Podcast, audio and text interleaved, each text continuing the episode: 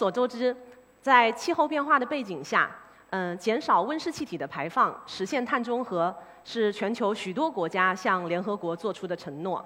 那提起碳中和呢，大家可能会想到节能减排，但是大家知道吗？每年自然生态系统中，植物和土壤的系统和大气二氧化碳的交换通量呢，是人为排放量的十倍以上。特别是我们脚下的土壤，是植被碳库的三到四倍。那么，如何实现土壤碳封存呢？这是一个听上去很简单，但是实际上非常复杂的科学问题。土壤被科学杂志誉为“最后的前沿”。呃，我是冯小娟，来自中国科学院植物研究所。那在传统的观念中，我们认为植物的凋落物，也就是枯枝落叶，是土壤碳的最主要的来源。特别是陆地植物中特有的木质素大分子，当木质素的含量高时呢？凋落物的降解较慢，也更容易在土壤中积累，所以长期以来，大家都认为木质素是导致土壤碳积累的一个主要的贡献者。很多的土壤碳库模型里呢，也将木质素作为一个表征稳定碳库的一个重要参数。那么这里呢，就出现了一个关键的科学问题：想要嗯准确的定量的研究土壤中木质素的降解速率呢，其实是一个不小的挑战。因为土壤有机质的组成实在是太复杂了，我们没有办法去区分那些结构来源都不同的生物大分子。但是我们可以借助化学的方法，将复杂的生物大分子击碎，然后呢，去研究它的小分子单体化合物，也就是生物标志物，进行碳十四的分析。那为比较。呃，植物或者是其他的组分来源的这样的分子组分，在天然环境里的周转呢，提供最直接的证据。使用单体碳十四的方法，我们首先聚焦于北极冻土，这里的土壤有机碳在低温的环境下保存了上万年甚至更长的时间，因此呢，不同的这个碳组分可能表现出来截然不同或者差异巨大的周转时间。我们很惊讶地发现，在北极的几条主要的河流河口沉积物里，木质素是最年轻的来自于陆地植物的有机碳组分。它的碳十四年龄和同样来自于陆地植物的植物蜡质脂类相比呢，可以年轻上万年。这就表明，在北极的流域里，木质素是周转最快的陆源有机碳组分。这样一个结果呢，颠覆了我们之前的想象。而且呢，也受到了国内外同行的高度评价。不仅如此，我们进一步将单体碳十四的方法应用于我国北方草地跨度超过三千公里的十三个土壤剖面中，在这些剖面中，我们同样也发现木质素的周转呢，要显著的快于植物的脂类和黑碳。这样一些结果呢，就在。大的区域尺度上证明，在矿质土壤剖面以及流域中，木质素是快速周转的，为木质素的快速周转提供了关键的科学证据。这也说明呢，木质素对于土壤碳汇的贡献呢，可能被高估。既然木质素在长时间尺度上没有我们想象中那么稳定，那么究竟是什么组分主导了土壤碳的长期积累？现在最新的观点认为呢，微生物的残体非常重要。在传统的观念中，微生物呢可能仅仅被看作是有机碳的降解者，而且呢，微生物的活体生物量只占土壤总有机碳库的百分之一到百分之五，可以说微不足道。但是微生物群落的周转非常的快，在它的世代演替和繁衍中，它的细胞残体以及代谢产物可以在土壤中嗯不断的积累，因此对土壤碳库产生重要的贡献。更重要的是。微生物的细胞残体和矿物呢有紧密的结合，也更容易被矿物保护，所以更加稳定。也就是说，微生物作为一个降解者，在降解有机碳的同时呢，也把一部分容易降解的有机碳转化成为了更难降解的微生物残体，在土壤中积累下来。这样一个由微生物调控的。将活性的有机碳转化和分配到慢性或者惰性碳库中的过程呢，被形象地比喻成土壤微生物碳泵。呃，木质素和氨基糖或者说微生物残体此消彼长的这样一个动态变化呢，还体现在土壤碳库对于增温的响应上。嗯，在青藏高原海北站的高寒草地上。我们借助贺金生教授设立的长期增温控水实验平台，对比研究了土壤中不同的分子组分对于增温的响应差异。贺老师从2011年就开始了这个实验，坚持了十多年。嗯，科研人员需要克服高寒恶劣的气候条件，进行严格的气候变化的模拟实验，可以说呢难度极大。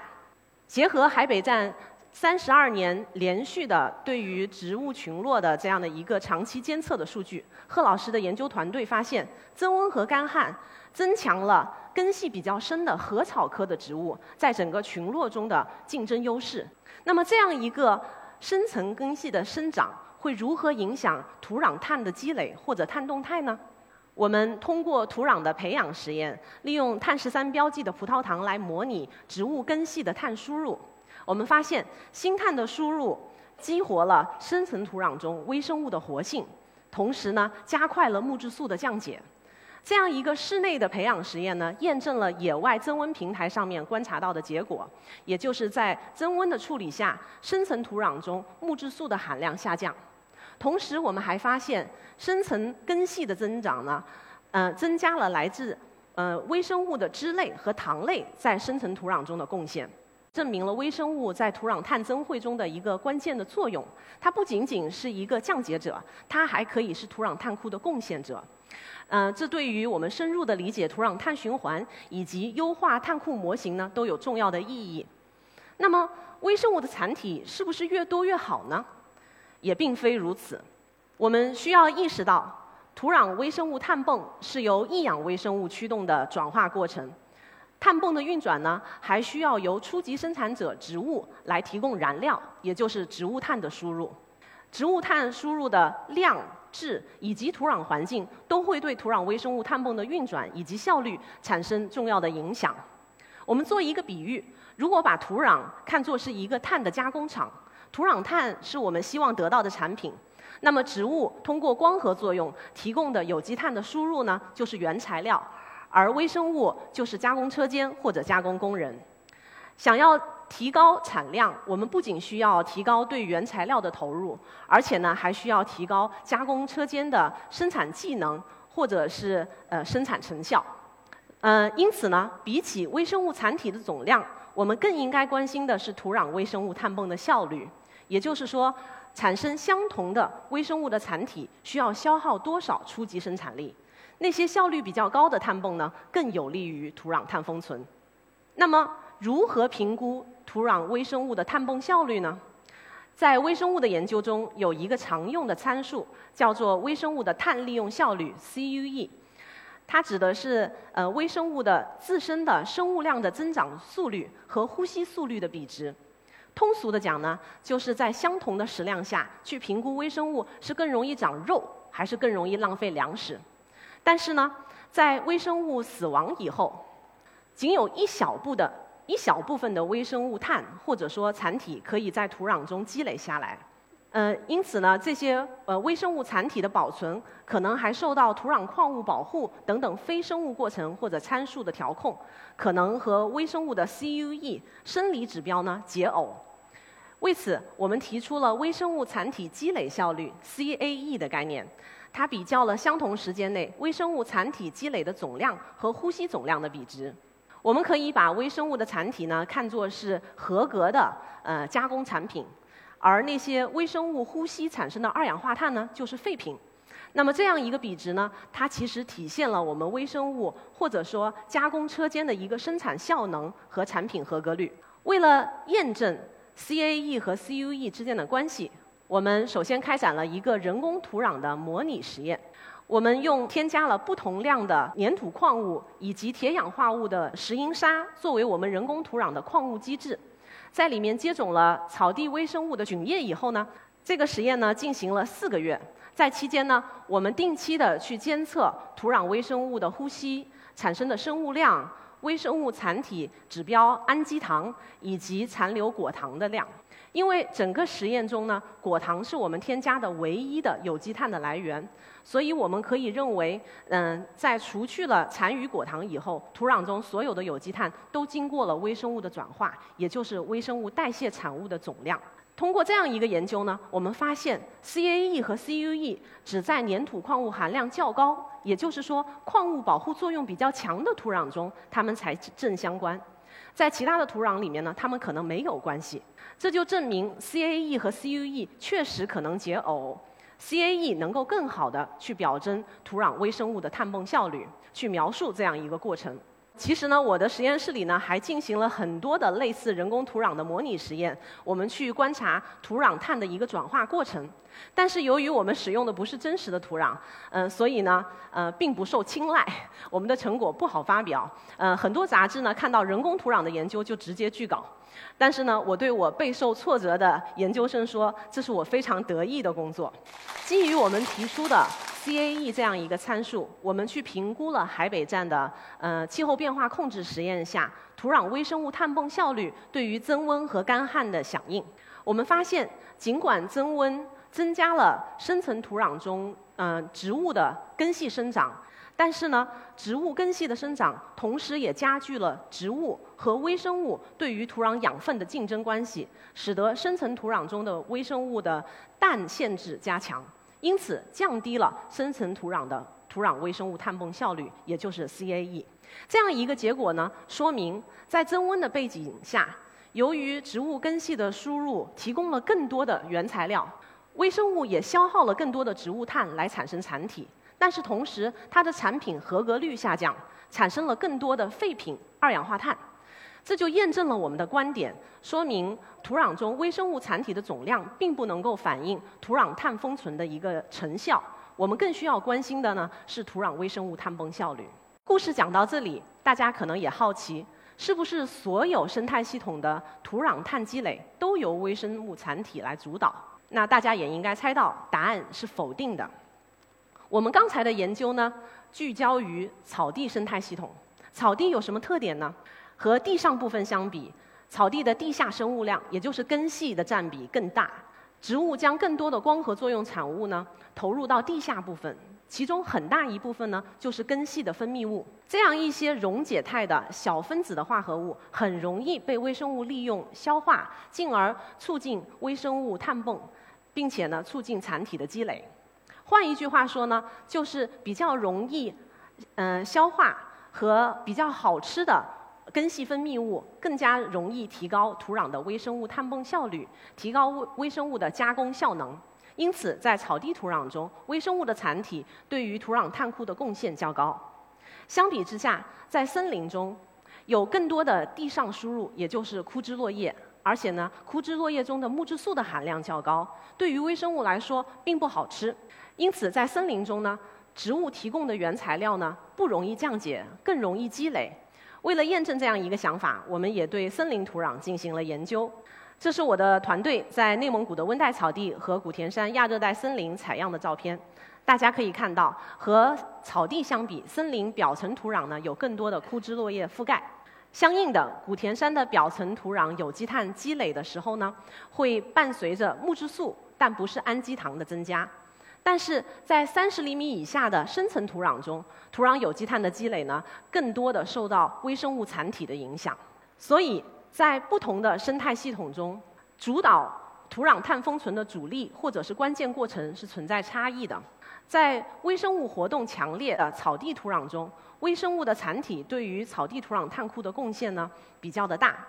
因此呢，我们也希望在牧区，大家不要简单的认为围栏封育。恢复草场就可以有利于碳封存。我们也需要同时关心土壤中微生物的一个健康状况和它的这样的一个加工的一个效能。而在另外一些呃，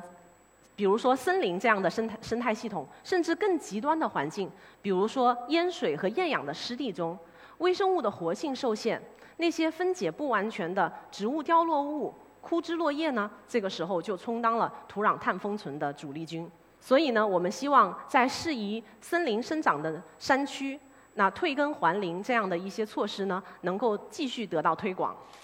这里呢，我要特别提一下湿地，因为在全球湿地储存了三分之一以上的土壤碳，在低值历史时期上，湿地的退化与扩张对大气二氧化碳浓度的变化呢，有巨大的影响。全球约一半的湿地面临着干旱化的风险。那干旱化会对湿地的土壤碳封存产生怎样的影响呢？经典的湿地的酶酸机制认为，在呃湿地的土壤有机碳或者说湿地中有机碳的积累呢，主要得益于厌氧环境对于氧化酶的抑制作用。在湿地排水或者干旱以后呢，氧气的渗透性会大大提高，这时胞外酶的活性也会大大提高，进而加快有机碳的分解。但是，全球不同湿地对于干旱或者排水的响应并不一致，说明可能还存在其他的调控机制。在湿地中大量存在的变价金属铁，遇到氧气氧化以后呢，会形成铁氧化物。这些铁氧化物呢，和酚类、木质素类的这样的有机质呢，具有强烈的交互作用，因而可以促进土壤碳的封存。在湿地中，铁的转化是否调控了湿地土壤碳库对于干旱的响应呢？为了验证这样一个假设，我们用控水装置来调控，嗯，干旱组和对照组的水位，使得干旱组的水位呢比对照组下降二十厘米。在两个生长季的实验以后呢，我们对土箱中心的土壤进行了采样和分析。我们发现，和酶酸机制相反，干旱导致的二价铁含量的下降呢，使得酚氧化酶的活性呢下降而不是上升。为此呢，我们提出了湿地的铁门封碳机制，它可以对抗经典的酶酸机制，调控土壤碳，特别是植物碳在干旱下的一个保存。这也表明呢。碳铁的交互作用可能是湿地中碳封存的一个关键的途径，为我们理解和预测湿地干旱下土壤碳动态提供了新的理论依据。我们的铁门机制的论文发表以后呢，也备受关注，而且呢被国内外的同行积极的验证。通过以上的研究呢，我们可以发现，土壤碳封存是初级生产者植物和转化者微生物之间博弈的结果。不同的生态系统呢，也是由独特的气候、地质、动植物、微生物组合而成。它们之间的交互作用和关系的健康维持呢，对于土壤的生物地球化学循环以及碳封存都具有重要的意义。当然，目前我们对于土壤封碳的机制以及过程的了解呢，还非常的有限。未来还有许多工作需要开展。科学界呢，也需要开展更多的研究，才能够更好的支持政府决策，通过改善对于森林、草地、湿地、农田的管理，来应对我们日益严峻的降碳的挑战。最后，我想说，助力实现碳中和的方案就在我们的脚下，土壤封碳尚有潜力，仍需探索。谢谢。